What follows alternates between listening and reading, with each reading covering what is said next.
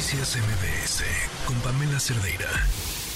Si no me equivoco, eh, el IMCO ya había advertido sobre eh, los riesgos de la empresa contratada por el Instituto Mexicano del Seguro Social para dar mantenimiento a los elevadores. La que daba supuestamente mantenimiento a este elevador en Quintana Roo que terminó cobrando la vida de una niña. Una escena que fue verdaderamente trágica. Y, lo habían advertido por algo muy sencillo. La empresa fue creada en el 2018, ¿eh? pegadísima hacia el proceso electoral y entró el nuevo gobierno y empezó a ganar muchísimos contratos para dar mantenimiento a elevadores, entre otras cosas. Era un riesgo, se había advertido. Ahora, ¿cómo están los riesgos de corrupción en este año? Hay un índice, Fernanda Bendaño, coordinadora de Administración Pública del IMCO en la línea. ¿Cómo estás, Fer? Buenas tardes. Hola, Pamela, buenas tardes. ¿Qué tenemos ahora? Pues mira, lo dijiste muy bien, uno de los indicadores, no es el único, pero uno de los indicadores son los proveedores de riesgo y en esta tercera edición ya del índice de riesgos de corrupción, los números entre proveedores de riesgo en la falta de competencia, de transparencia, se mantienen tan solo en 2022 3 mil millones de pesos a empresas de reciente creación, a empresas que tienen menos de un año desde que se constituyeron hasta que recibieron el contrato público. Pero de nuevo, es, son, son riesgos, son advertencias, porque sí hay un cuestionamiento importante que las instituciones deberían hacerse y que todos, incluyéndonos también. ¿Por qué una empresa de reciente creación? ¿Por qué una empresa sancionada? ¿Por qué una empresa que ya fue clasificada por el SAT como sin operación eh, probada, digamos, empresa fantasma, son las mejores opciones para tener un bien, para proveer un servicio, para dar cualquier cosa a, la institución pública. Sin duda, ese primer cuestionamiento es, ¿eran las mejores ofertas? ¿Eran las mejores opciones? Y en segundo lugar, lo que puede ocasionar incumplir con el contrato, incumplir con las, funciones que lo vimos en, en, distintos casos, el, el es uno, pero que puede tener consecuencias gravísimas, pero también irregularidades en el uso de los recursos.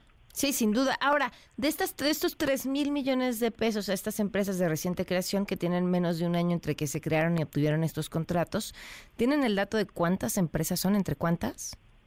No, no tengo el dato mm. exacto, pero sí son muchas eh, muchas empresas y alrededor de 100 instituciones, porque más bien lo, vemos del lado de instituciones, 100 instituciones se han adjudicado a este tipo de empresas, sobre todo el Conagua y el Instituto mm. Mexicano del Seguro Social con el mayor monto en este tipo de contratos con las empresas recién creadas. Ok, qué interesante. ¿Qué más, qué otro indicador tienen? Pues mira, otros dos indicadores que son los grandes ejes, competencia y transparencia, tampoco hay buenas noticias. Desde 2019 hay una caída en los concursos, en el monto que se gasta para abrir los concursos, abrir las licitaciones y en 2022 casi cuatro de cada diez pesos se destinaron a procesos que conocemos como adjudicación directa, que de nuevo no es que sean ilegales, pero arrojan el cuestionamiento de por qué se hizo de la manera cerrada, que limita la competencia y no abierta al mercado que da mejores ofertas para las instituciones.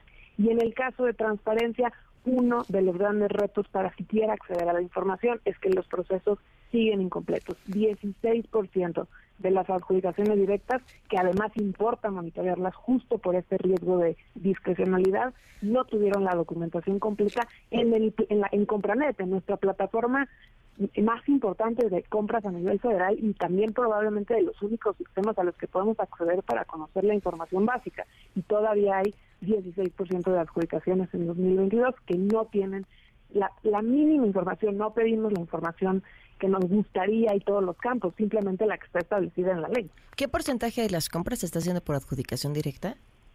El, por compra es arriba del 80%, que son pues un, número de contratos muy elevado, pero estos suelen ser de menor monto. El monto es 38, que es alrededor de 190 mil millones de pesos en 2022 por eh, adjudicación directa y muchos más contratos, pero algunos son pequeños y de hecho algunos permitidos por la ley porque cuando hay algún tipo de Sí, comprar urgente o cierta necesidad.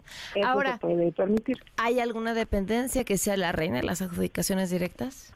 Pues sí, en el caso del, índice de riesgos de corrupción, Laboratorios Biológicos y Reactivos de México, BIRMEX, obtuvo el mayor mm. puntaje de riesgos y la principal razón es justo eso, porque el 99% del gasto se fue a través de adjudicaciones directas, que muchas veces hay hay bienes como de reactivos, como vacunas, que justifican que hay, pocos proveedores, pero 99 de cada 100 pesos no tiene ninguna justificación porque hay también servicios de vigilancia, servicios profesionales, eh, eh, cierta adquisición de vehículos, adquisición de equipo, que no necesariamente o, no tendrías por qué hacerlo a través de un proceso cerrado y no abrirlo como otras instituciones que contratan lo mismo si lo hacen. Claro. Podemos revisar todo esto en la página del INCO, ¿verdad? Así es, 5.rg.mx, diagonal riesgos de corrupción en una plataforma que tratamos sea lo más amigable para poder analizar este, esta información. Muchísimas gracias, Fer. Al contrario, gracias a ti. Noticias MBS con Pamela Cerdeira.